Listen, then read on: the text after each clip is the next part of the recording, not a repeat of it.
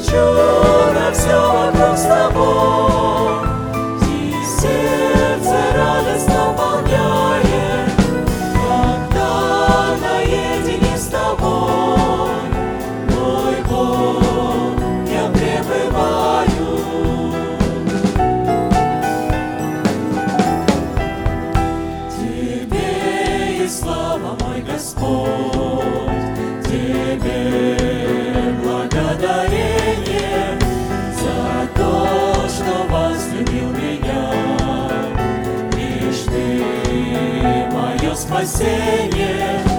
О, аллилуйя, честь хвала Тебе благодарение, Тебе пою я песнь великий свет, мое спасение. О, аллилуйя, честь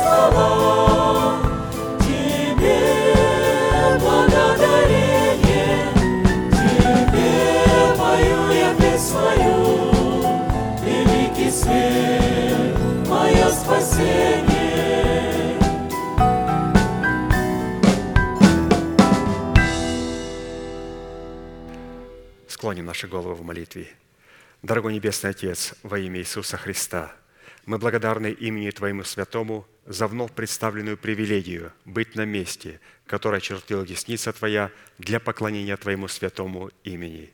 И ныне позволь наследию Твоему во имя крови завета подняться на вершины для нас недосягаемые и сокрушить всякое бремя и запинающий нас грех. Да будут прокляты в этом служении, как и прежде, все дела дьявола, болезни, нищета, преждевременная смерть, демоническая зависимость, всевозможные страхи, депрессии, разрушения, косность, невежество – все это да отступит от шатров святого народа Твоего. И ныне встань, Господи, на место покоя Твоего Ты и ковчег могущества Твоего, и да облекутся святые Твои спасением Твоим, и да возрадуются пред лицом Твоим. Дай нам больше от Духа Твоего, пропитай нас Духом Твоим святым, позволь нам найти светлое лицо Твое. Мы благодарим Тебя – что это служение представлено апостолом Аркадием в Твои божественные руки, и мы молим Тебя, продолжай вести его рукой сильную и превознесенную. Великий Бог, Отец и Дух Святой. Аминь. Будьте благословены, пожалуйста, садитесь.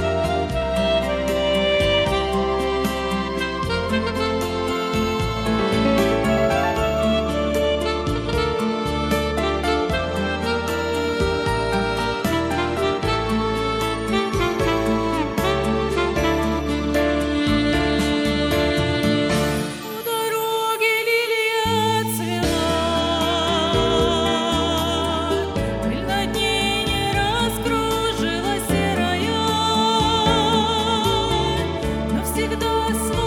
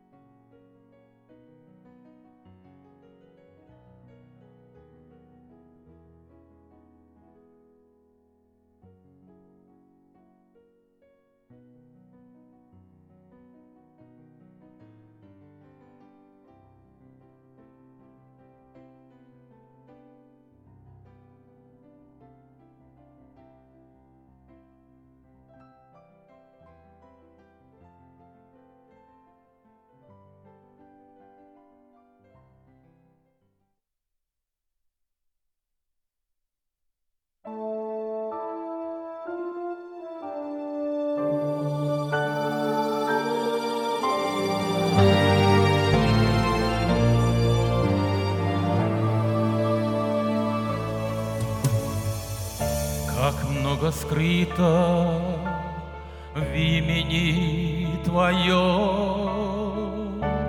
Мой Искупитель, мой Господь Святой. Тебе и жизнь, и путь Тебе одно. Ты искупление, о Иисус родной. Тебе поет природа поутру, Тебя в ночи звезды прославляют, И я, мой Бог, хвалу Тебе пою. Всех милостей душа не сосчитает. Ты всемогущ, прекрасен и велик. Вершитель судеб и создатель мира. Ты в красоте являешь чудный лик. И сердце воспевает славно лира. Ты всемогущ, прекрасен и велик. Вершитель судеб и создатель мира. Ты в красоте являешь чудный лик. И сердце воспевает славно лира.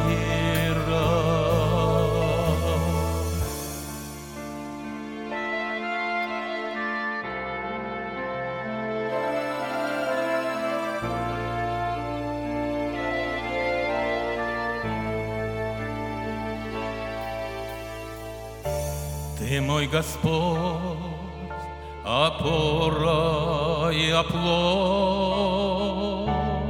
Ты, Боже святый, радость и веселье. Тебе душа с любовью воспоет. Ты мой Христос и жертва примирения. Благословен Бог, истинный Отец, за вечное, бесценное, святое. Ты Бог любви, всеведущий Творец, достойно слава имя дорогое. Всемогущ, прекрасен и велик, Вершитель судеб и Создатель мира. Ты в красоте являешь чудный лик, И сердце воспевает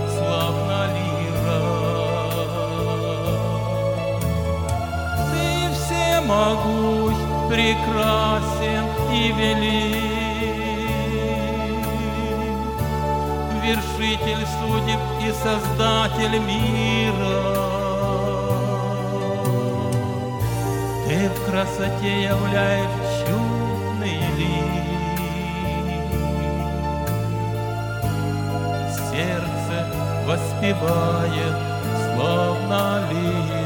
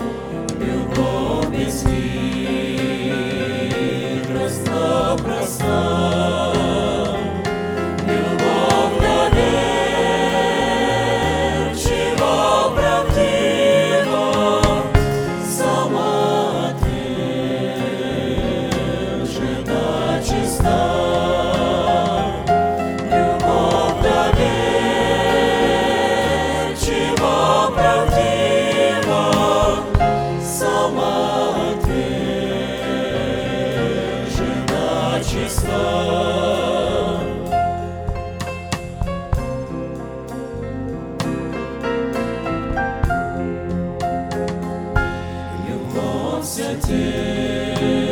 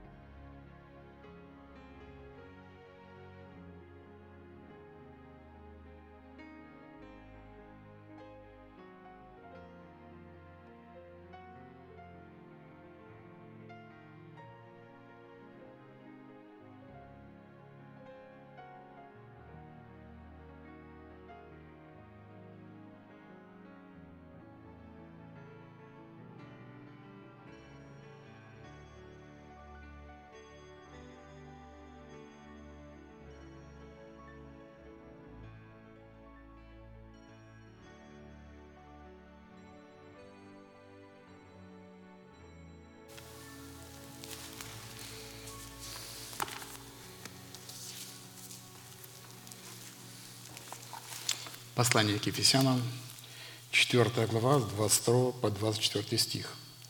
«Отложить прежний образ жизни ветхого человека и сливающего в обольстительных похотях, а обновиться духом ума вашего и облечься нового человека, созданного по Богу в праведности и святости истины».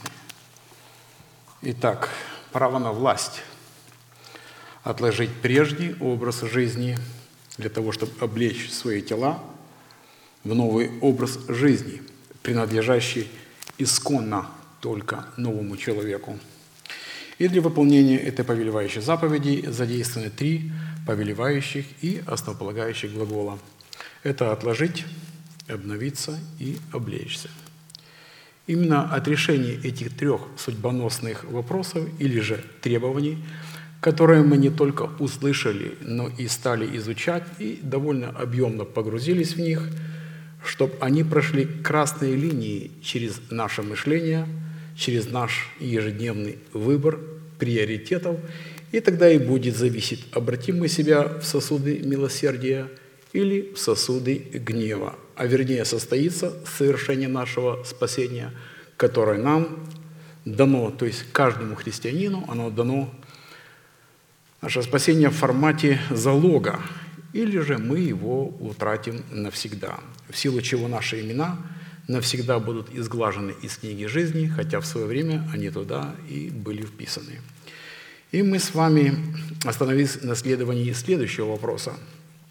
Какие условия необходимо выполнить, чтобы посредством нашего обновленного мышления начать процесс обличения самого себя – в полномочия своего нового человека, то есть в полномочия во власть и в права, созданного по Богу во Христе Иисусе в праведности и святости истины.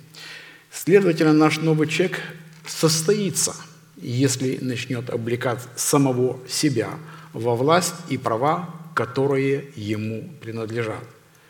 И в связи с обличением самого себя в нового человека мы пришли к выводу – что нам необходима помощь Бога в предмете Его милости, то есть Божьей милости. Средством же для принятия всякой помощи, выраженная в наследии милости Божьей, согласно Писанию, является молитва или же поклонение. Это является способностью призывать Бога. Призывать Бога – это обращаться к Нему в молитве. И брат Аркадий дает такое определение, что молитва – это не что иное, как право, которое человек дает на вмешательство небес в сферы земли. И такое право мы призваны давать Богу, конечно, только на установленных им условиях. Одна из таких молитв Давида записана в 142 песне, как раз и раскрывает условия, на основании которых человек призван давать Богу право на вмешательство в свою жизнь милостей Божьих. Как раз эта и молитвенная песнь и явилась предметом нашего последующего исследования. И хочу повторить и заметить, что написание этих строк приходит на тяжелое время в жизни Давида – которой на него поднял руку его сын Авесолом. И Давид в переживаниях оставляет Иерусалим. И Дух Святой наполняет его сердце и открывает причины или же аргументы, благодаря которых он может быть услышанным Богом и стать его живым щитом, которым невозможно манипулировать и защищаться по своей воле или по своему желанию. И чтобы быть услышанным Богом, Давид приводит доводы для этого в следующих молитвенных словах, говоря, «Господи, услышь молитву мою, внемли молению моему по истине Твоей, услышь меня по правде Твоей, и не входи в суд с рабом Твоим, потому что не оправдается перед Тобой ни один из живущих. Враг преследует душу мою, втоптал в землю жизнь мою, принудил меня жить во тьме, как давно умерших и уныл во мне дух мой, онемело во мне сердце мое. Вспоминаю дни древние, размышляю о всех делах Твоих, рассуждаю о делах рук Твоих, простираю к Тебе руки мои. Душа моя к Тебе, как жаждущая земля. Скоро услышь меня, Господи, дух мой изнемогает. Не скрывай лица Твоего от меня, чтоб я не уподобился нисходящим в могилу. Даруй мне рано услышать милость Твою, ибо я на Тебя уповаю. Укажи мне путь, по которому мне идти, ибо к Тебе возношу я душу мою. Избавь меня, Господи, от врагов моих. К Тебе прибегаю. Научи меня исполнять волю Твою, потому что Ты, Бог мой, Дух Твой, благий, доведет меня в землю правды. Ради имени Твоего, Господи, оживи меня – ради правды Твоей выведи из напасти душу мою, и по милости Твоей истреби врагов моих, и погуби всех, угнетающих душу мою, ибо я Твой раб».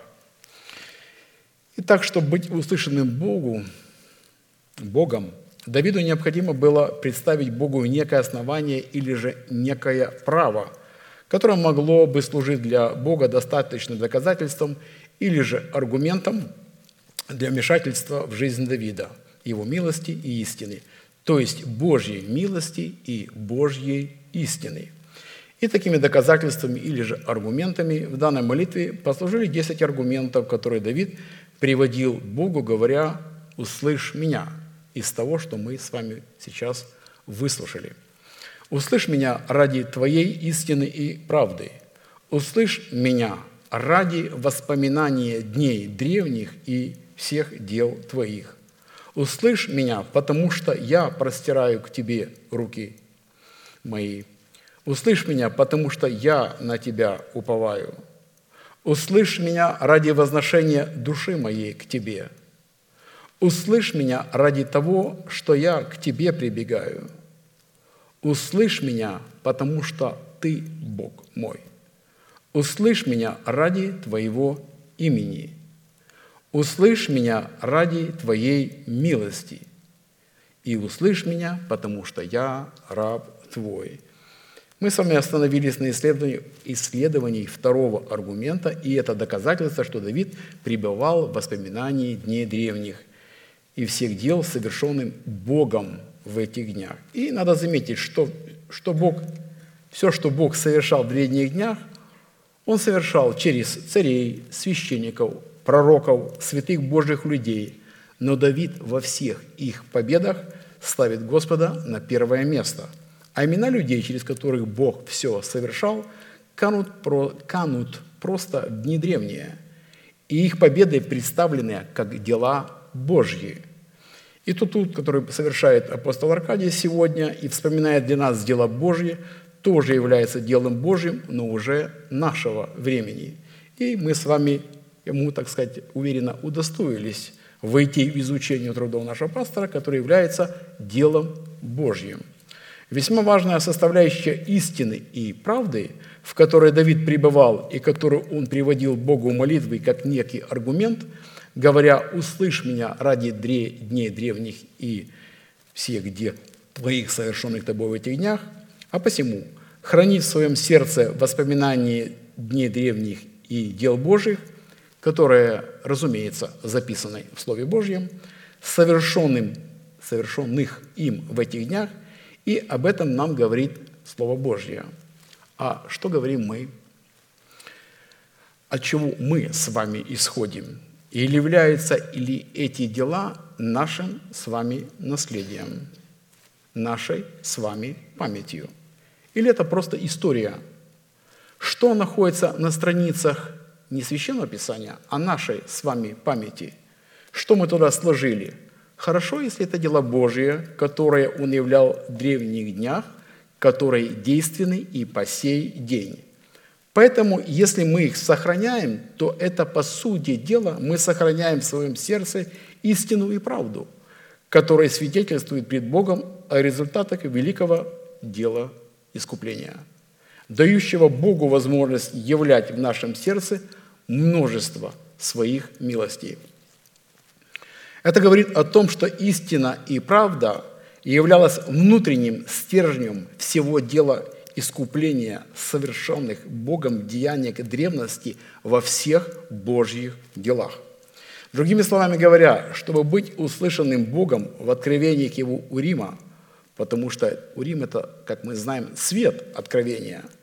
Поэтому необходимо сохранять в своей памяти дела Божьи в предмете Тумима, который Бог совершал в древних днях. Вы знаете, человек всегда желает смотреть в будущее, в новое, то, что ему интересно, новое что-то посмотреть, о чем-то новом поговорить. А Бог возвращает нас, нас с вами в дни древние. Если мы их сложим все в сердце, то мы сможем узнать и будущее, и увидеть его, и принять его согласно Слова. Следовательно, все, что совершил Бог в древности, и мы это читаем, это, по сути дела, является тумимом. Когда это прочитано или услышано нами и становится нашим, то есть нашей сутью, нашей составляющей, то тогда Господь являет нам свою благодарность на отношение к Его Слову и проливает свой свет откровения, вот этот урим, на записанное ранее Слово в формате дел Божьих. Вот как важно изучать дела Божьи, произведенные им в древности, и этим располагать Бога к себе. И приходит нам благодать за благодать, благодарность за благодарность нашу, благодарность за отношение к Слову как к Тумиму.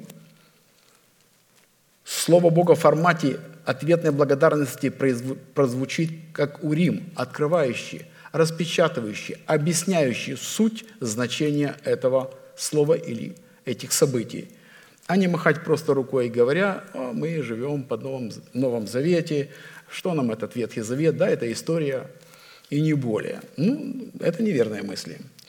И мы с вами начали рассматривать ряд таких вопросов. Во-первых, кем или чем по своей сущности является память дел Божьих, запечатленных в древних днях? Во-вторых, Какое назначение призвано выполнять память дел Божьих, запечатленных в древних днях? В-третьих, какую цену необходимо заплатить, чтобы обладать памятью дел Божьих, запечатленных в древних днях? И в-четвертых, какие результаты последуют от наличия в самом себе памяти дел Божьих, запечатленных в древних днях? И мы пришли к выводу, рассматривая вопрос первый, чем сама по себе является память, как по своей сущности, так и по своему определению. И мы обратили внимание, что вывод такой, что память, содержащаяся в человеке, определяет как суть самого человека и так его суверенные границы.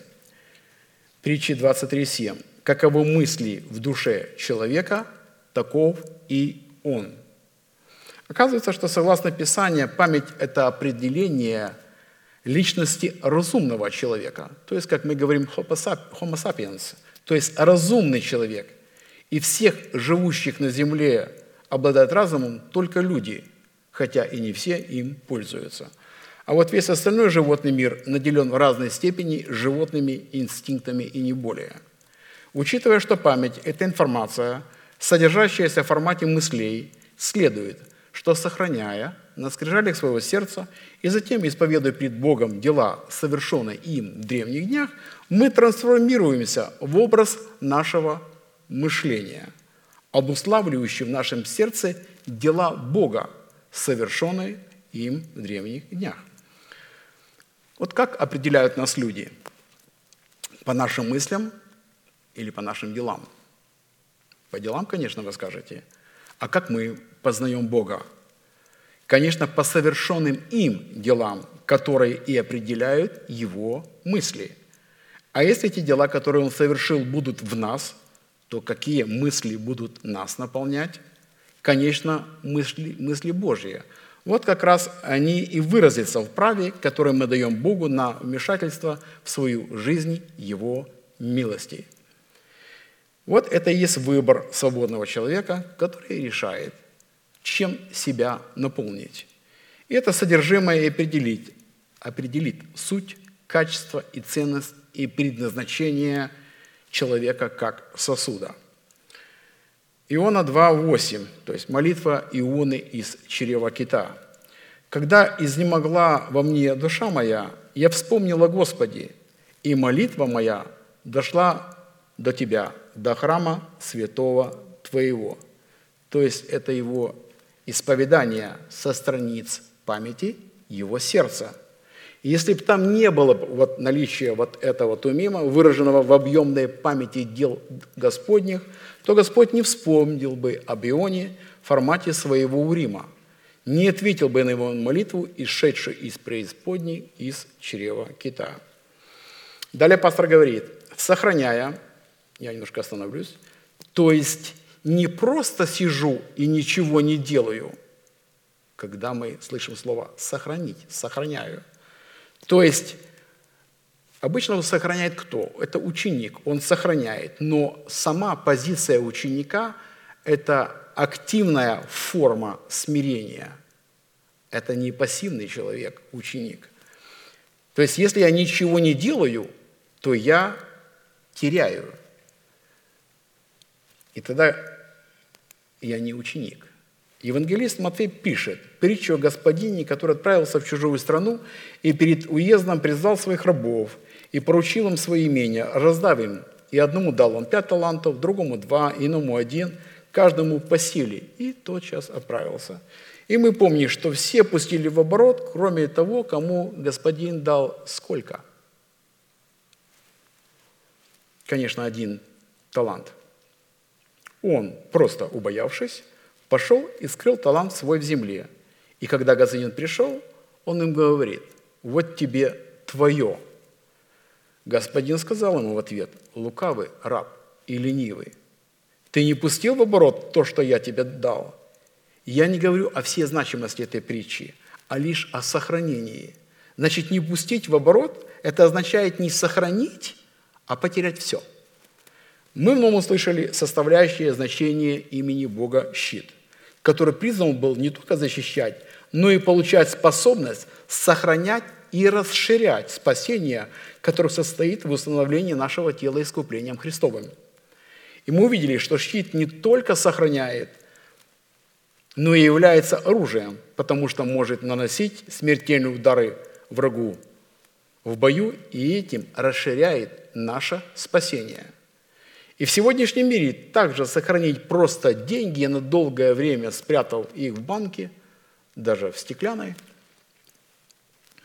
их спрятать просто не получится и сохранить. Инфляция их просто обесценит. Их необходимо пустить в оборот. А сохраняя, это значит, приумножая в своем сердце память дел Божьих, совершенных в древних днях, мы тем самым изглаживаем этот тоже процесс – он постоянный, и это работа, когда мы изглаживаем как память дел человеческих, так и информацию, переданную нам от суетной жизни наших отцов.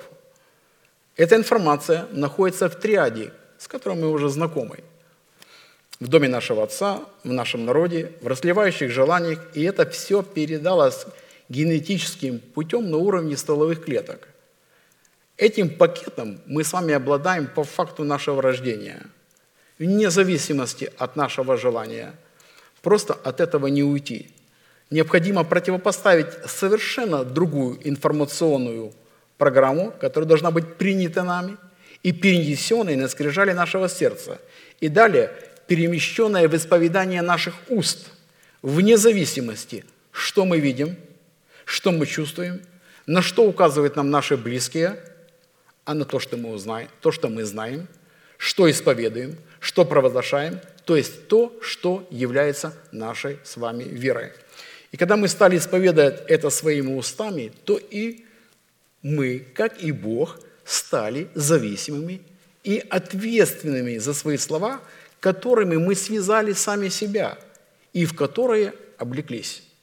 И далее пастор говорит, и напротив, сосредотачивая свой взор и свои мысли на делах человеческих, мы сглаживаем память дел Божьих в своем сердце и таким образом сами лишаем себя права на вечную жизнь и сами обрекаем самого себя на погибель в озере огненном.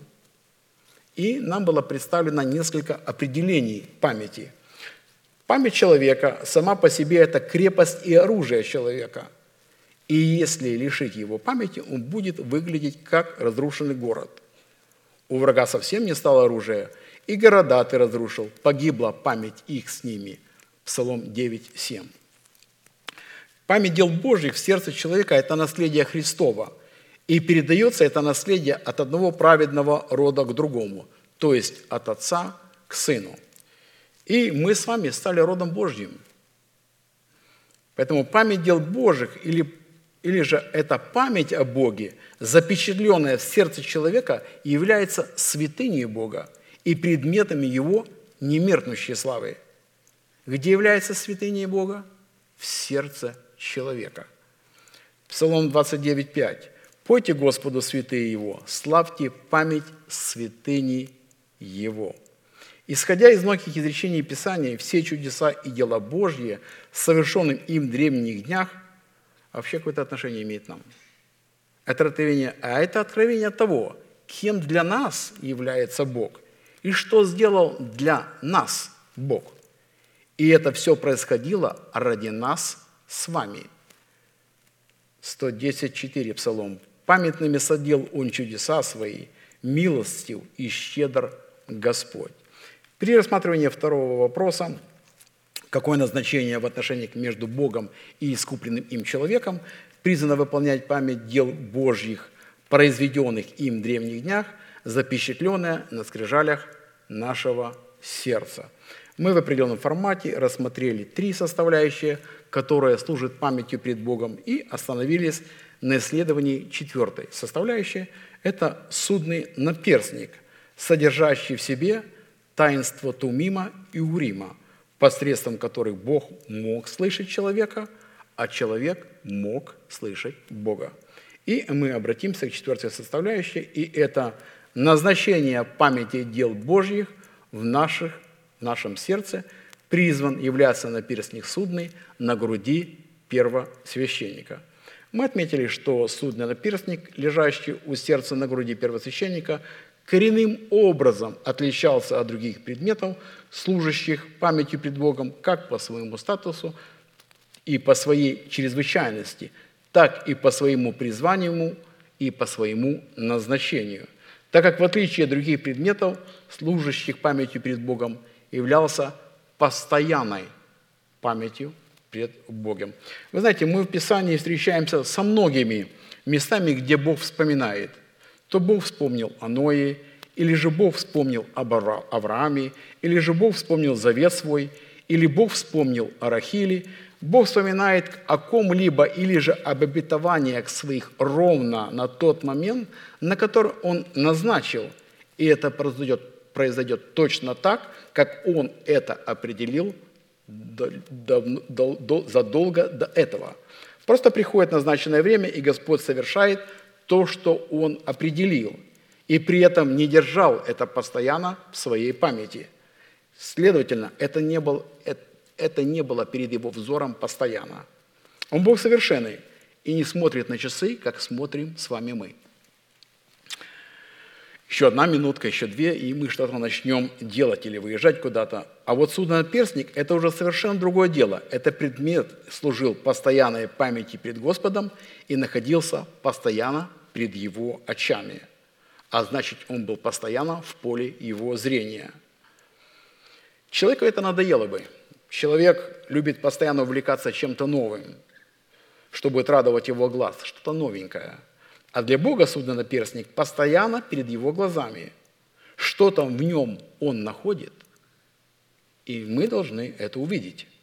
Мы погружаемся в изучение этого предмета, лежащего на груди первосвященника, чтобы нечто увидеть для себя. Вот это новое, что должно стать нашим с вами достоянием.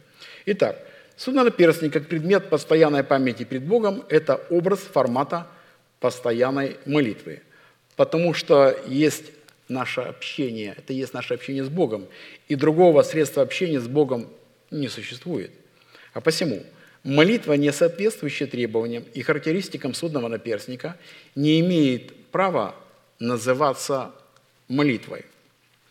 Потому что только формат постоянной молитвы, представленный в судном наперстнике первосвященника, дает нам с вами право входить во святилище. Вопрос, в каком состоянии? В каком качестве. И пастор говорит, как царям и священникам Богу. Это цари над, не над кем-то, это цари над самим собой, над своим народом. Он есть царь царей и Господь господствующим, господствующих. Над кем? Над, над самим собой, конечно. И быть священником Бога, вот это и есть тот, кто представляет Божьи интересы, Божью волю и священно действует по уставу, которому научен – то есть никакой отсебячины. Вот это категория людей, которые призваны представлять интересы суда Божьего. И царь определяется по суду. Помните, о Соломоне сказано, «И услышал весь Израиль о суде, как рассудил царь». И стали бояться царя, ибо увидели, что мудрость Божия в нем, чтобы производить суд – мы должны представлять интересы суда Божьего. Суд – это есть определение. Обычно, когда человек говорит о суде или о каком-то процессе, сразу где-то в разумении идет, вот какой срок дадут, тюрьма или там какие-то работы. Нет, суд – это есть определение.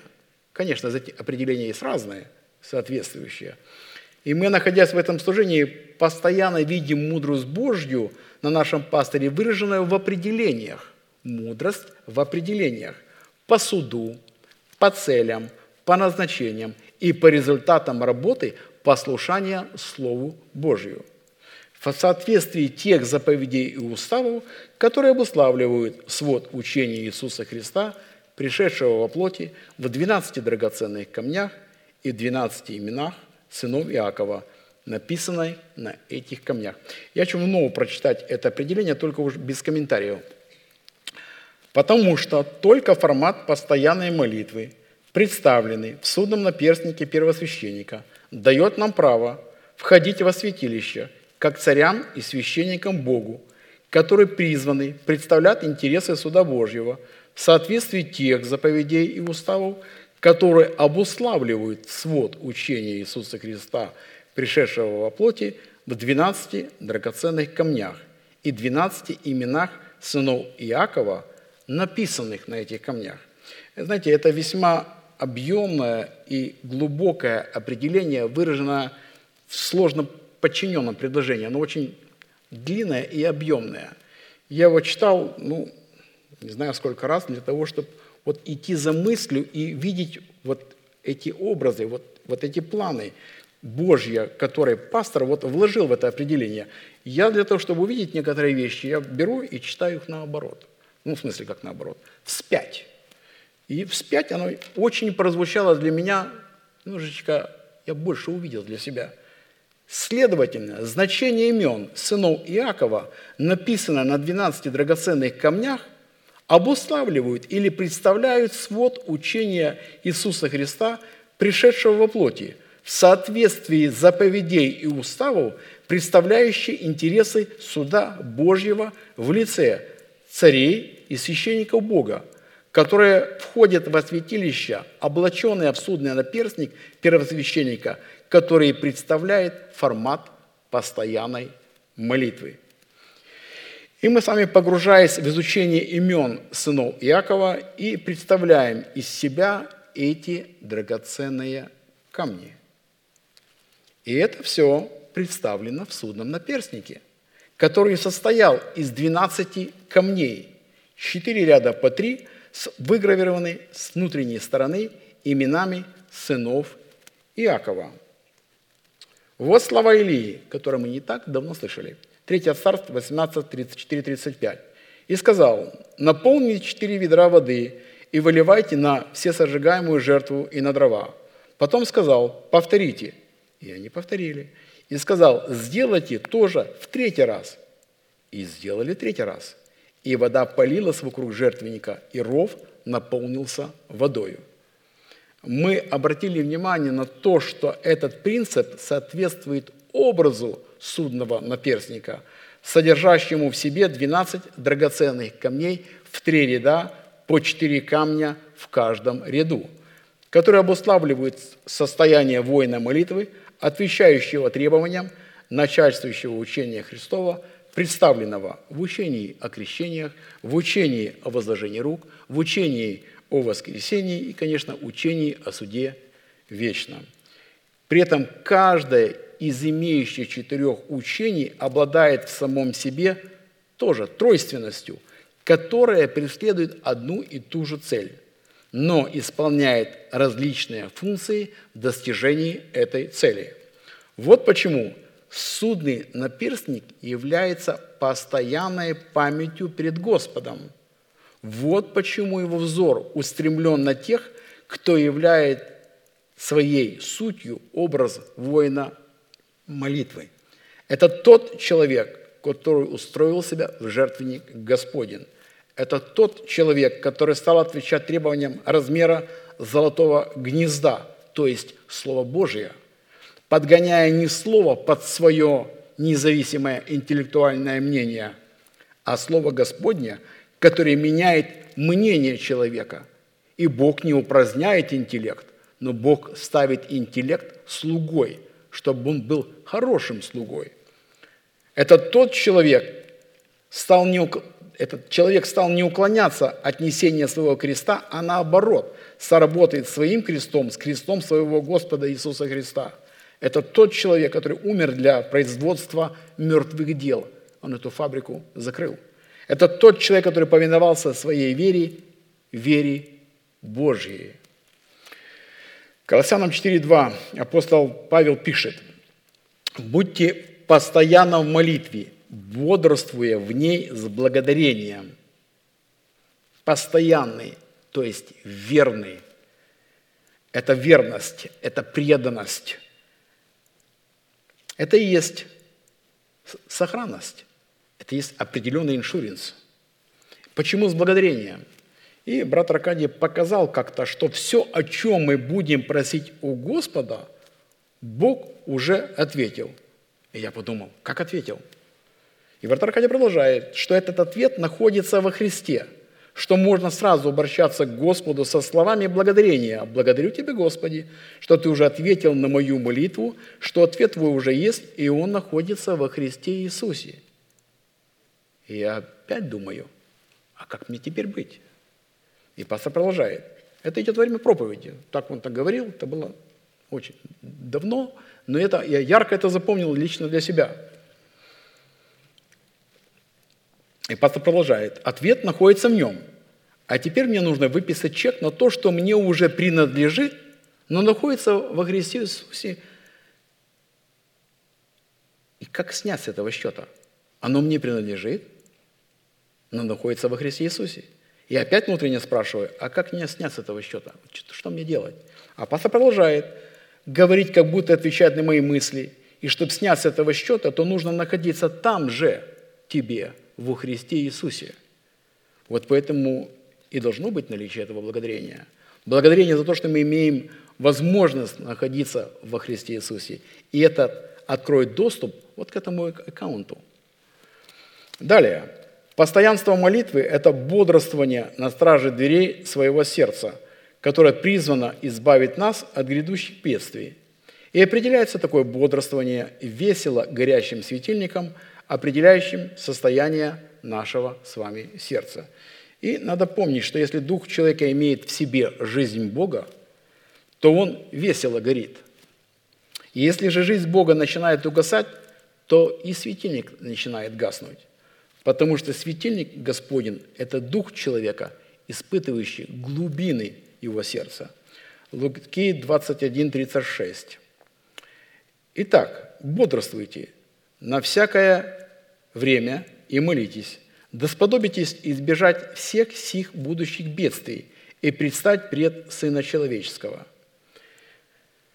Порядок устройства судного наперстника представляет требования, которыми должны обладать истинные поклонники, которых ищет себе Бог. То есть Бог находится в поиске. При нарушении устройства этого порядка судный наперстник, обуславливающий состояние и природу поклонника, не может называться судным наперстником. Иоанна 23, 24. «Но настанет время, и настало уже, когда истинные поклонники будут поклоняться Отцу в духе и истине, ибо таких поклонников Отец ищет себе.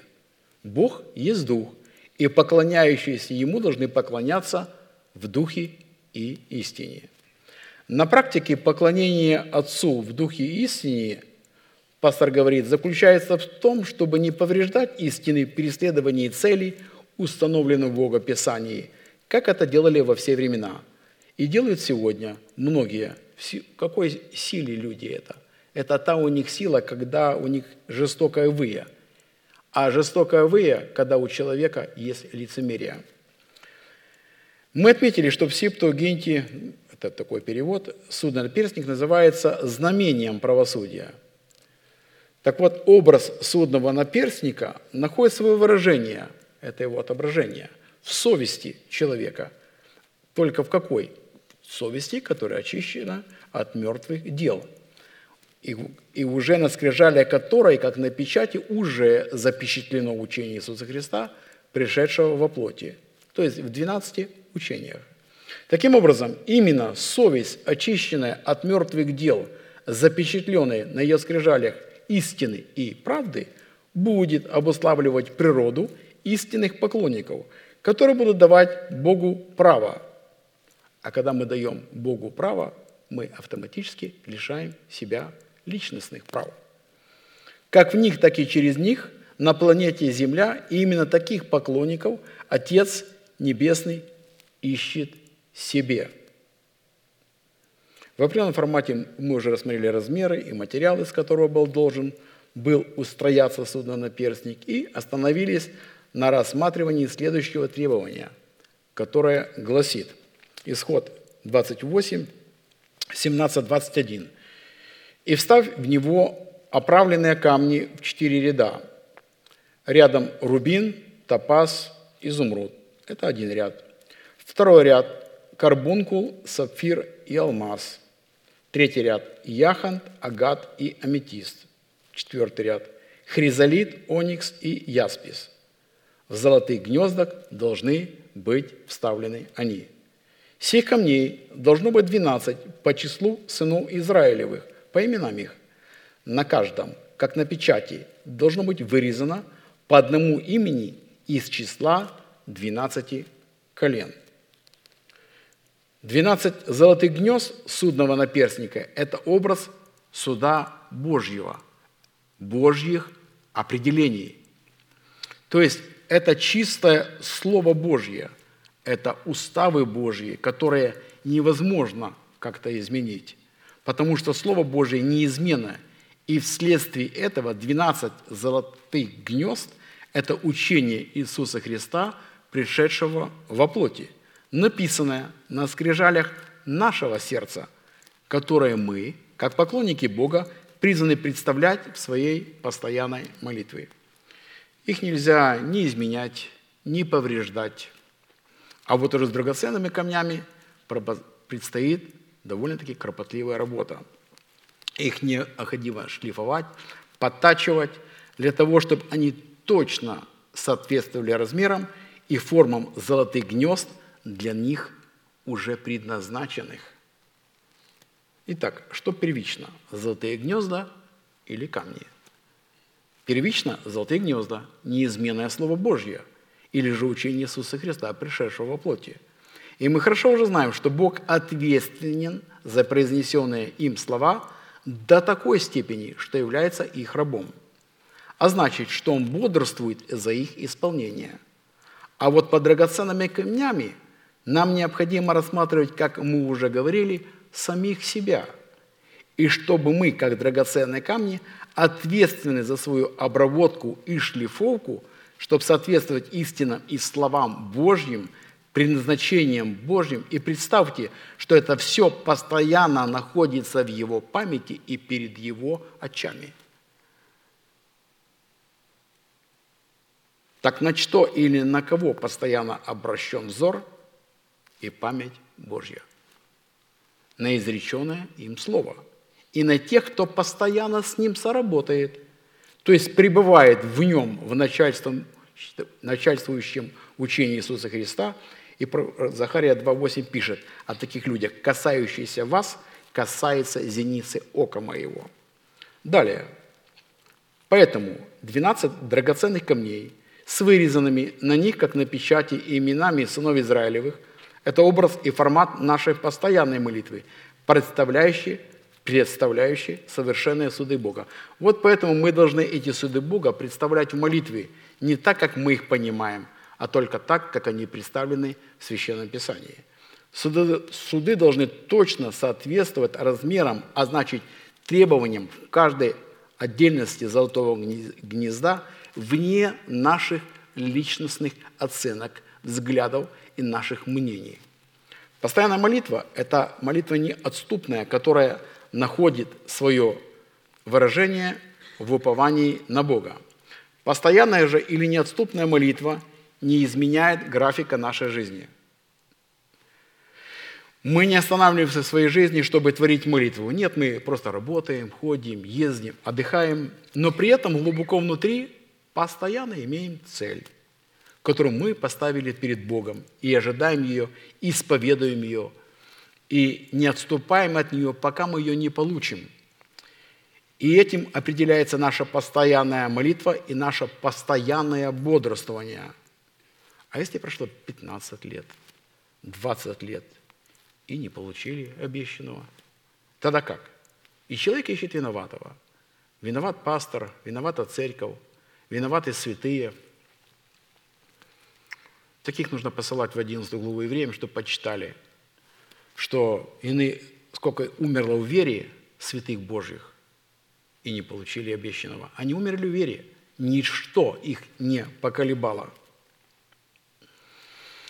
Постоянная молитва находит свое выражение в уповании на Бога. И такое упование на скрижале нашего сердца представлено в 12 драгоценных камнях судного наперстника, вырезанными на них 12 именами сынов Иакова. Евреям 10.35. Итак, не оставляйте упование вашего, которому предстоит великое воздаяние. А посему упование, то есть упование – это спокойная, твердая вера в ожидаемое, это надежда, которая будет уверенностью. Упование, в котором на скрижалях нашего сердца отсутствует судно-наперстник, содержащий в себе достоинстве 12, 12 драгоценных камней с вырезанными на них 12 именами сынов Якова – не может являться упованием. И чтобы лучше уразуметь, каким образом устроение судного наперстника на скрижалях нашего сердца будет являться постоянной святыней и памятью пред Богом, то имена сынов Израилевых, вырезанные на драгоценных камнях, должны быть написаны на скрижалях нашего сердца в порядке их рождения.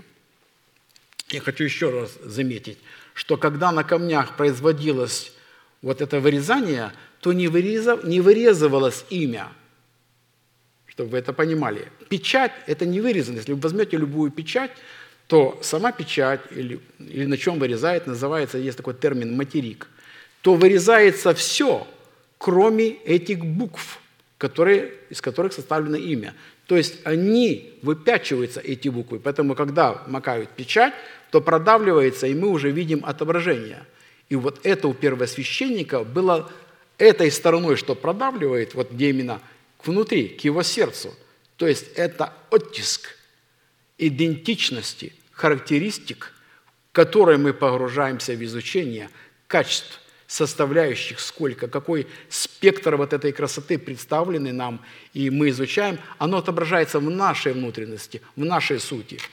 Устройство же судного наперстника содержит в себе тот же порядок и устройство 12 драгоценных оснований стены Нового Иерусалима и устройство 12 жемчужных ворот, но только с иными функциями и иным назначением. Поэтому необходимо быть максимально внимательным, что когда мы встречаемся с одними и те же именами, с одними и те же камнями, то ли в основании стены Нового Иерусалима, или в устройстве жемчужных ворот, или в судном наперстнике, который также обладает 12 драгоценными камнями и является предметом постоянной памяти пред Богом, а также образом постоянной молитвы, то во всех случаях имеет свое призвание и свое предназначение, скрытое Богом и, конечно, распечатанное нам, нашим пастором. И будем помнить, что все великолепие и порядок храма создавалось только для одного священного предмета и обслуживал только один священный предмет, и это золотой ковчег завета. И все великолепие храма создавалось ради одного священного предмета, а также обслуживал этот священный предмет, и это золотой ковчег завета. Точно так же, пишет пастор, и ефот первосвященника с прикрепленным к нему судным наперстником создавался и обслуживал только один священный предмет, который в точности призван был дублировать и исполнять функции золотого ковчега. Это Урим и Тумим. Вы представляете, когда первосвященник выходил из храма, он же там не находился все время, во всем облачении. И, кстати, что весьма знаменательно, когда мы первое знакомимся с судным наперстником, то э, были представлены Богом, как, какое деяние должно было быть сделано для Аарона, то не начинается с исподнего, начинается с судного наперстника. Все то, что должно было быть изготовлено для первосвященника.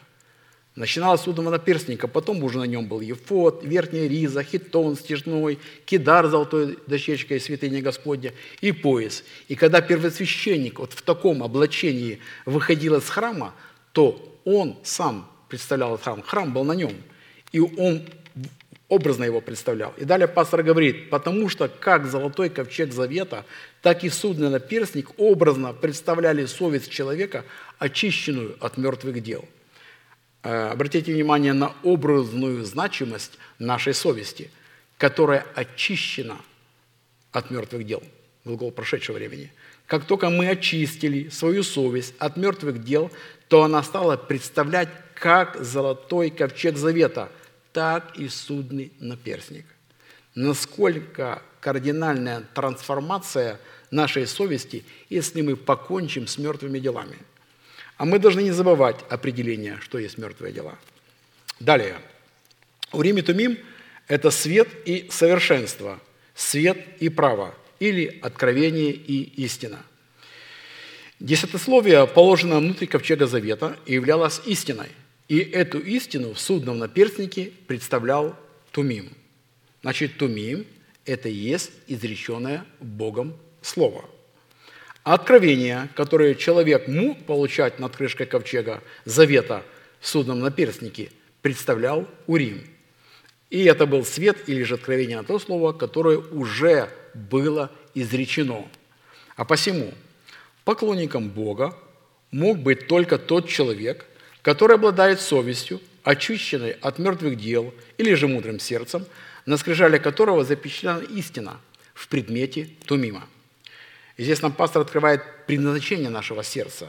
Значит, если оно мудрое, то туда будет внесена истина, представляющая Тумим. Если, когда мы встречаемся с братьями и сестрами и говорим о погоде, о природе, о бизнесе, об отдыхе, обо всем, но не говорим, что мы исповедуем, что мы верим, какие у нас в сердце есть, о чем мы рассуждаем, что нас наполняет.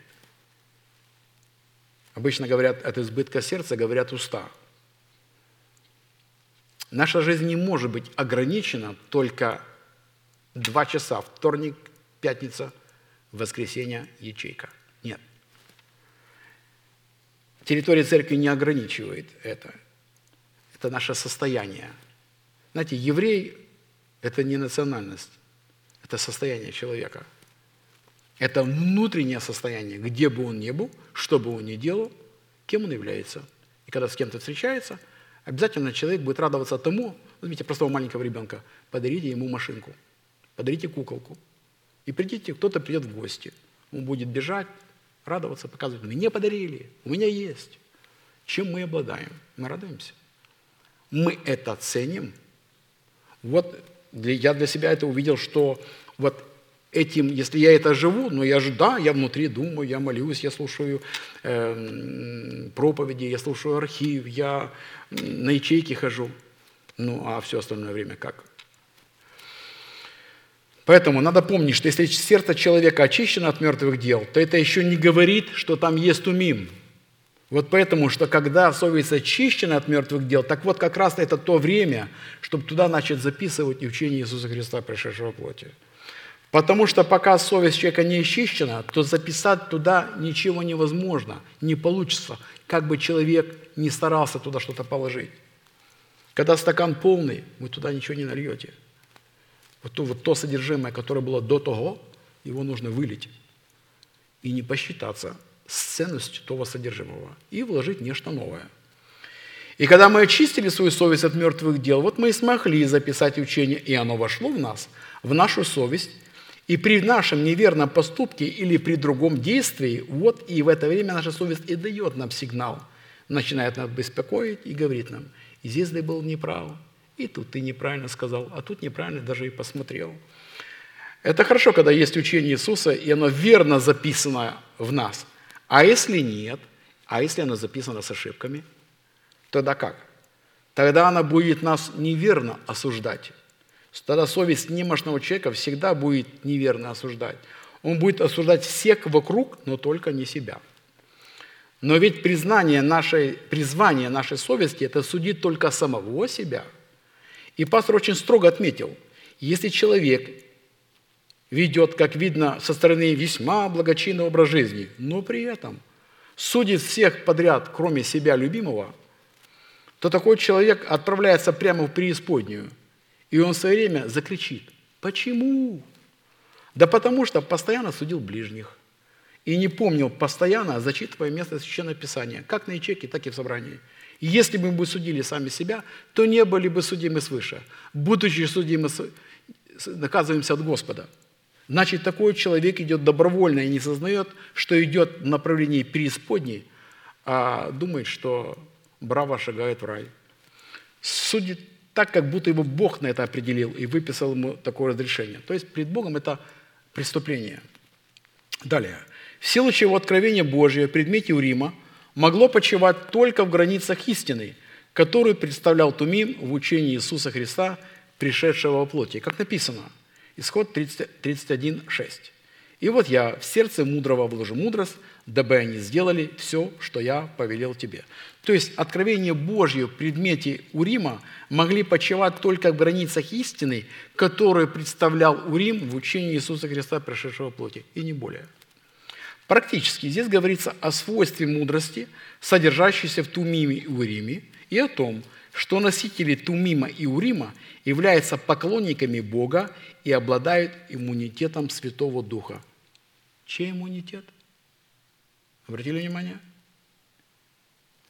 А кто обладает таким иммунитетом, такие люди не являются толерантными. они очень, казалось бы, такие колкие, невозможно их слушать. Толерантность – это есть потеря иммунитета. Нет стержня, нет определений, нет Слова Господня, нет его судов. Знаете, иммунитет или иммунная система – это система организма, которая защищает его от всех чужеродных веществ извне – вирусов, бактерий, грибков. А мы знаем сразу – мертвые дела, желание плоти, господство интеллекта. Мы уже знаем, откуда это все. И контролирует уничтожение вышедших из строя или устаревших собственных клеток. Здесь, нужно, здесь та же самая мысль. Сохранить значит расширять. Или же, как щит, это имя Божие, не только сохраняет, но она расширяет. Вот это и есть иммунитет. И Левий, 22 законе 33, 8, 11, сказал, «Тумим твой и Урим твой на святом муже твоем, которого ты искусил в массе, с которым ты припирался при водах Меривы, который говорит об отце и своей матери своей, я на них не смотрю, и братьев своих не признает, и сыновей своих не знает. Как резко? Приятно услышать, когда ну, о ком-то говорят нормально, но когда приходит это в жизнь, и нужно так поступить. Как тогда? Язык прилипает к гортани, и из горла выходит очень тяжело эти мысли проводить для себя. Ибо они левиты, слова твои хранят. И они эти слова повторяют. И завет твой соблюдают, учат законам твоим Якова, и заповедям твоим Израиль возлагают курение перед лице твое, и все зажжения на жертвенник твой, благослови, Господи, силу его, и удели рук его, благослови. А теперь внимание. Порази чресла восстающих на него и ненавидящих его, чтобы они не могли стоять. Это говорит о том, что если на обладателей Тумима и Урима какой-то паршивый пес откроет рот и начинает судить, что они неверно что-то сделали, и не в их пользу решили дело, и это на тех, кто уже обладает Тумимом и Уримом, то поразить чресла, восстающих на него и ненавидящих его, что мы не могли стоять. Поэтому из имеющего благословения, которым Моисей, человек Божий, благословил Левия – то есть поклонника Бога, который поклонялся в духе и истине, следует, что людей, относящих себя к избранным Богом народам, но восстающих на носителей Тумима и Урима и ненавидящих их из-за отсутствия в себе Тумима и Урима, ждет незавидная будущность в озере огненном, горящем огнем и серою. Просто драйв-тру. Дверь открыта. И это в будущем. Но и в этой жизни они не останутся не наказанными, хотя кричат, мы благословенны. Жалкий самообман. Далее. В определенном формате мы рассмотрели первые пять свойств поклонников достоинства пяти драгоценных камнях – рубина, топаза, изумруда, карбункула и сафира, с вырезанными на них, как на печати, именами Рувима, Симеона, Левия, Иуда и Дана, через которых Бог мог постоянно проявлять свою волю на планете Земля – и остановились на четвертом свойстве поклонника, выраженного на судном перстнике нашего сердца в достоинстве драгоценного камня карбункул. Итак, четвертое свойство поклонника на судном наперстнике нашего сердца, которое является постоянной памятью пред Богом, и через которое Бог получает возможность постоянно проявлять себя через нас на планете Земля, выражено в достоинстве драгоценного камня карбункула – а именем, вырезанным на четвертом драгоценном камне судного наперстника, во втором ряду снизу, на скрижалях нашего сердца, являлось имя Иуды, четвертого сына Иакова, которое означает «восхваление Яхвы» или «хвала Яхвы». Бытие 29, 35. «И еще зачала Лия и родила сына, и сказала, «Теперь-то я восхвалю Господа». Посему нарекла ему имя Иуда. Драгоценный камень карбункул – это название камня на латыни, так и перешло во все языки. языки. Или же пироп – один из самых древних драгоценных камней, известный людям, и являлся одной из родновидностей граната. Карбункул в переводе э, с латинского означает «леющий уголек», уголек, от греческого «подобный пламени». Так в древности называли все камни красного цвета. Сейчас пиропу просто называют гранатами, так как эти камни являются разновидностью гранатов, а именно гранатами темно-красного цвета. Имя Бога в древности в драгоценном карбункуле по предложениям буддийского равината на иврите означает «элуах», что в на русский язык означает просто «почитаемый». То есть поклонник Бога должен был почтить Бога, попросту соработать с этим именем. А посему, исходя из значения имени Иуды на драгоценном камне Корбункуле, в четвертом принципе в постоянной памяти перед Богом будет выражать функции. Это функции, выраженные в нашей способности постоянно почитать Бога, в восхвалении Его имени Яхвы в сфере завета крови, в котором мы получаем Его оправдание.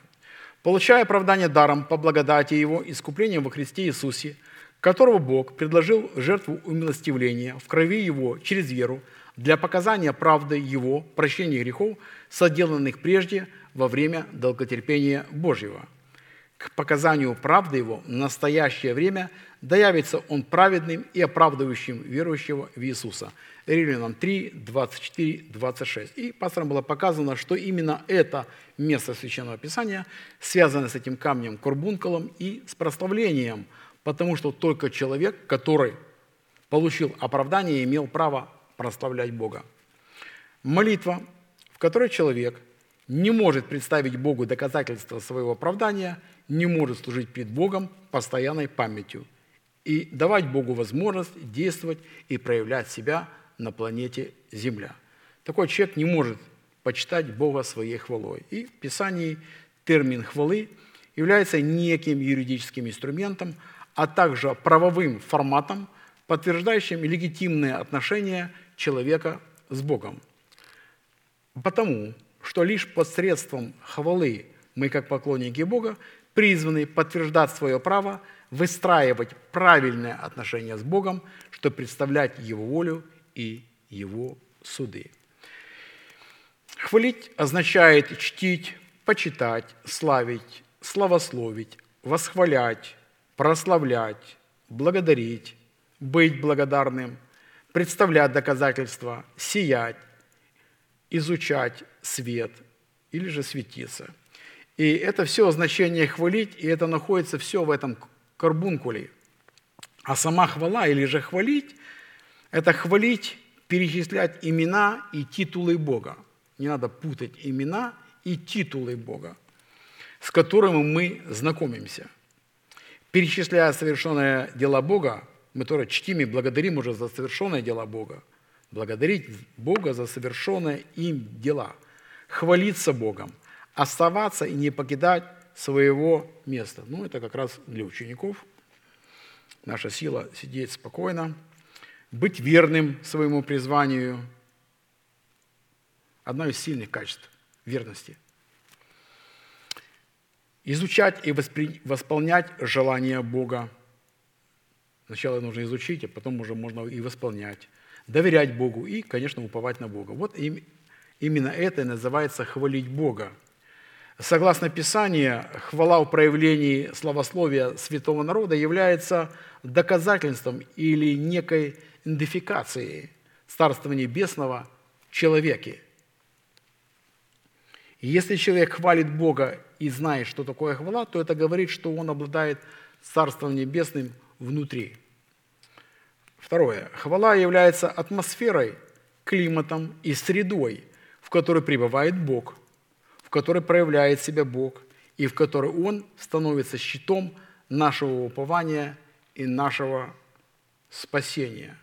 Я вот когда вот обратно мы погрузились в значение имени Бога «живой щит», как это, знаете, по-другому, немножко шире я начал видеть лично для себя.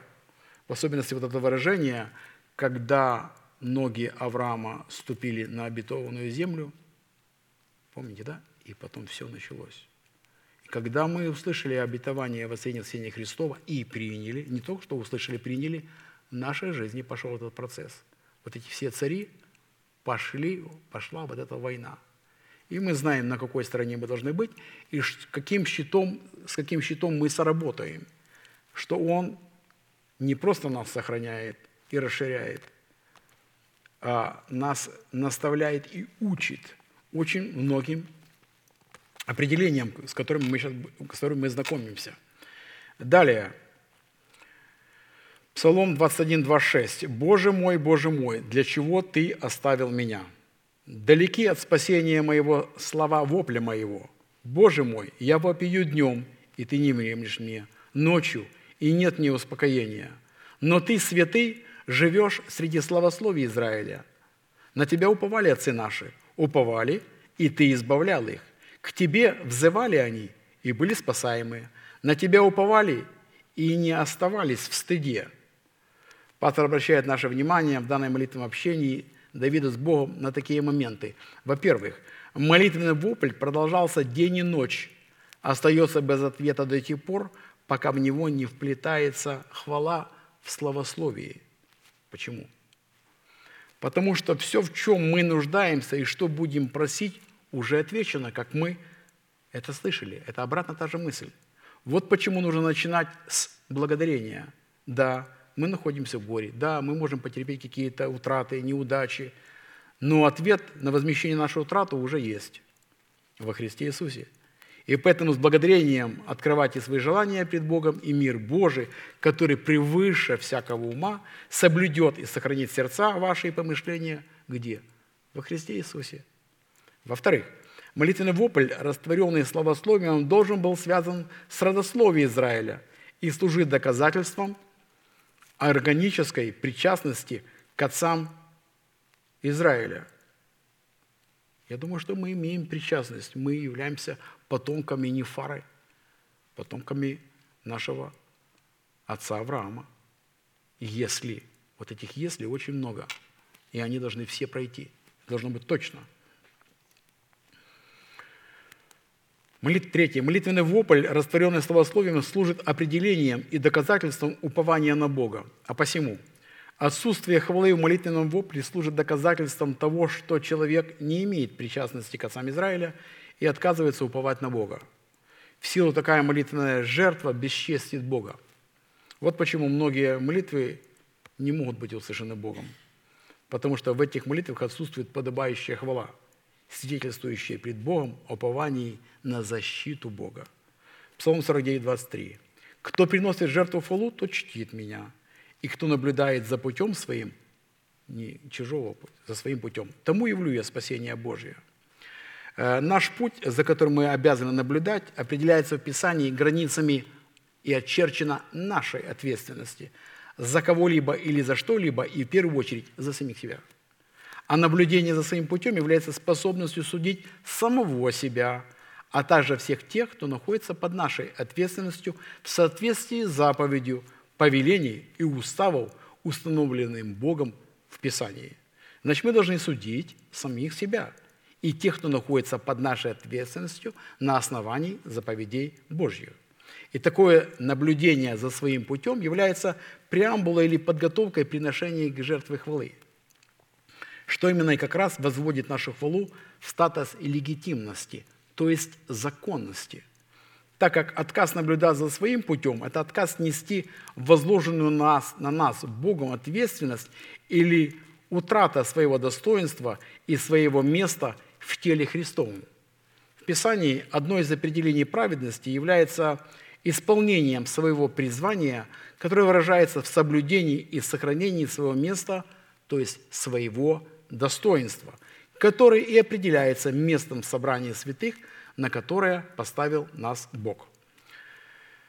В то время как одна из составляющих нечестия является оставление своего собрания, видите, какая характеристика, или же отказ исполнять свою роль в своем собрании, куда привел нас Бог. Когда человек по своему произволу оставляет свое место в теле Христовом в поместном собрании – Жертва хвалы, которую он приносит Богу, обретает не благоволение, а напротив вызывает его гнев. Так как, согласно Писанию, только праведным, которые творят правду в том, что наблюдает за своим путем или держаться и сохраня... или держатся и сохраняет свое место в теле Христовом, прилично хвалить Бога. Псалом 32.1. «Радуйтесь, праведные Господи, правым прилично славословить». Заметьте, что только правым прилично славословить Богом. В данном стихе слово «приличный» означает правовой, подобающий, достойный, подходящий, прекрасный. Если же наша хвала произносится без органичной причастности к своему месту в теле Христовом, и в ней отсутствует конкретизация сфер, за которые мы хвалим Бога, то это служит доказательством просто нашего нечестия. И нашу хвалу уже нельзя назвать подобающей или уже достойной. Как написано, «Хвалите Господа, ибо благо петь Богу нашему, ибо это сладостно, хвала подобающая». Псалом 146, 1. Подобающая – это отвечающий требованиям святости Божьей, отделенный от зла, непричастности к непокорности, поставивший себя в зависимость от откровений Божьих, молящийся в соответствии требований времени, вопоющий о помощи к Богу, понравившийся Богу. То есть Бог обращает свое внимание на того, кто произносит подобающую хвалу. Другими словами говоря, что хвала, выраженная в молитве прошения с благодарением, это и есть поклонению Богу в духе и истине, что дает возможность Богу действовать через нас на планете Земля. Филиппийцам 4, 6, 7. «Не заботьтесь ни о чем, но всегда в молитве и прошении с благодарением открывайте свои желания перед Богом, и мир Божий, который превыше всякого ума, соблюдет сердца ваши и помышления ваши во Христе и Иисусе». Некоторые читают начало этого стиха, не заботьтесь ни о чем, и дальше тройн трава. Вот обратили внимание, что помышления мы обязаны иметь, наши должны быть где? Помышления, постоянное размышление. Это обратно, состояние. Это не пришел в собрание, помыслил, пришел на ячейку, помыслил. Это постоянно держать в разуме. Это файл никогда не закрывается. Он постоянно открытый. Молитва благодарения в сфере крови завета – это определенный формат, в котором призвано происходить поклонение Богу, в котором человек призывает Бога с позиции, имеющей у него оправдание. 1 Фессалоникийцам 5, 16, 18. «Всегда радуйтесь, непрестанно молитесь, за все благодарите, ибо такова о вас воля Божья во Христе Иисусе». И, чтобы нам, как поклонникам Бога, определить, в каком порядке следует приносить жертву хвалы и за какие конкретные вещи необходимо благодарить Бога, нам потребуется урим, как откровение свыше, обусловленное уставами Господними. Псалом 118, 171, 172. «Уста мои пронесут хвалу, когда ты научишь меня уставам твоим». Урим он учит, он открывает при условии, что у нас есть тумим, истина – он открывает, что он у нас уже есть, на то, что мы уже сложили, что есть. Язык мой возгласит Слово Твое, ибо все заповеди Твои праведные. Я на этом закончу сегодня. Я благодарю за эту возможность представить вам это слово, слово нашего пастора, за то, что мы можем назидать самих себя и слушающих нас. Хорошо? Аминь. Будем молиться.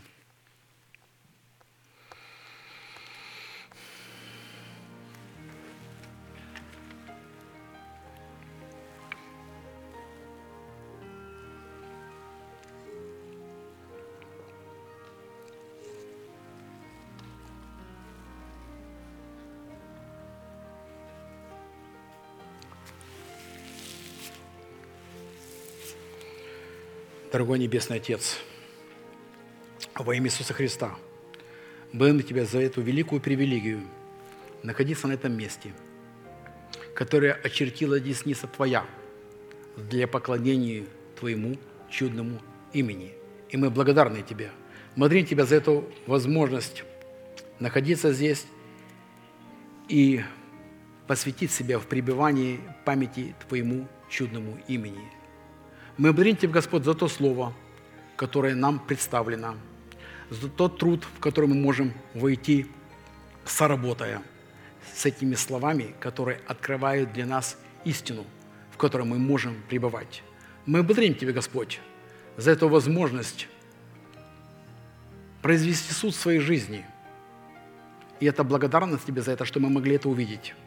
Для того, чтобы мы могли произнести слова с благодарением, что Ты освободил нас от суетной жизни, передан нам через это наследие наших отцов. Потому что в этом наследии был дом нашего отца, наш народ, чем мы жили, что мы ценили, что нас держало в этой жизни. Но мы это посчитали за ссор. И мы возрадовались, что Ты освободил нас от рабства греху, от рабства похоти, желаний, непотребностей, косности, от всякого проклятия. Ты освободил нас от закона греха и смерти. И мы радуемся этому, что мы можем почитать себя мертвым от греха. Мы можем почитать себя живыми для Бога, несмотря на то, что мы можем чувствовать, мы можем видеть в себе и не исходить от того, что мы видим. Мы открываем Слово Божье и вновь читаем эти слова, почитаем себя мертвым греха и живым для Бога. И мы до последнего будем держаться этого исповедания неуклонно. Ибо тот, кто начал в нас этот труд, он совершит его до конца. Он разрушит эту программу. Он разрушит все то, что мы получили, вне зависимости от нашего желания. И мы радуемся и благодарим Тебя, что мы можем сложить Твое Слово в формате тумима на скрижали нашего сердца. А для этого мы оставили эту программу, которая не давала этому Слову непонимания, всякое преткновение к тому, чтобы изучать, читать. Да будет проклята работа дьявола в умах святого народа твоего.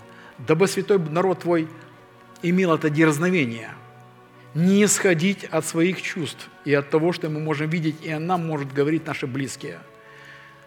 Потому что только Твое Слово, оно осветило наши стези, оно открыло нам то слово, которое стало распечатываться для нового человека. И мы понимаем это умом Христовым. Мы благодарим Тебя, Господь, за наше новое мышление, за новые ценности. А то, что мы исходим, что говорит Слово Божье, что говорит человек Божий в наши сердца. И мы имеем этот диалог, когда мы слушаем Слово и разговариваем с Ним. И мы благодарим Тебя, Господь, за Твою заботу, потому что только Твое Слово стало светом для наших стезей, потому что все, что было человеческое, мы возненавидели, а Слово Твое возлюбили, потому что вначале было Слово. И слаживая это Слово на скрижали свое сердце, обладая вот этим тумимом, приходит время, когда ты разговариваешь с нами, с каждым в отдельности, в проповеди, песнопениях, в общении – потому что приходит Твой Урим на то, что мы сложили. Услышь нас во имя истины и правды. Ради дел Твоих, которые Ты совершил в древних днях. И мы слаживаем эти все события в своем сердце. Мы сработаем со всеми знач... значениями этих имен, которые были на груди первосвященника. Я благодарю Тебя, Господь, за то, что Ты облагодетельствовал нас этими обетованиями, этими откровениями о значимости судного наперстника, о значимости своей жизни, за которую мы ответственны. И Ты дал, Господь, через Божьего человека нам эти откровения. Мы благодарим Тебя, Господь, за нашего пастора, брата Аркадия, и благодарим Тебя, Господь, за тотальное восстановление его физических сил. Мы благодарим Тебя, Господь, что недалек тот день, когда мы вместе будем в Святом Божьем общении, лицом к лицу, радоваться Твоему Слову, радоваться тому, что Ты уже положил на его сердце, а Ты положил много. И дай быть к этому времени готовым воспринять то, что мы услышим, чтобы она радовала нашего нового человека – и вся работа дьявола была проклята в нашей жизни. Мы благодарим Тебя, Господь, еще раз за это слово. Поклоняемся перед Тобой, наш великий Бог, Отец, Сын и Дух Святой. Аминь. Отче наш, сущий на небесах, да святится имя Твое, да придет Царствие Твое, да будет воля Твоя, и на земле, как и на небе. Хлеб наш насущный, подай нам на сей день, и прости нам долги наши, как и мы прощаем должникам нашим. И не веди нас в искушение, но избавь нас от лукавого. Отец, Сын, Святой Дух. Аминь.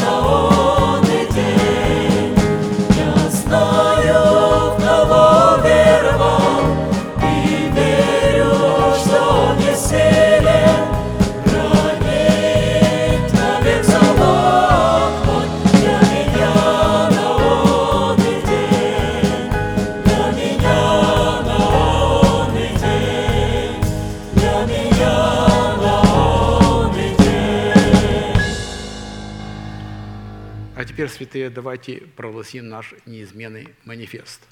«Могущему же соблюсти нас от падения и поставить пред славою Своею непорочными в радости, единому, премудрому Богу, Спасителю нашему, через Иисуса Христа, Господа нашего, слава и величие, сила и власть, прежде всех веков, ныне и во все веки. Аминь. Дорогие друзья, наше служение закончилось. Благодарю вас за участие. Следующее служение будет в пятницу в 7 часов вечера на этом, на этом месте. Будьте благословены в ваших путях и в ваших домах. Господом.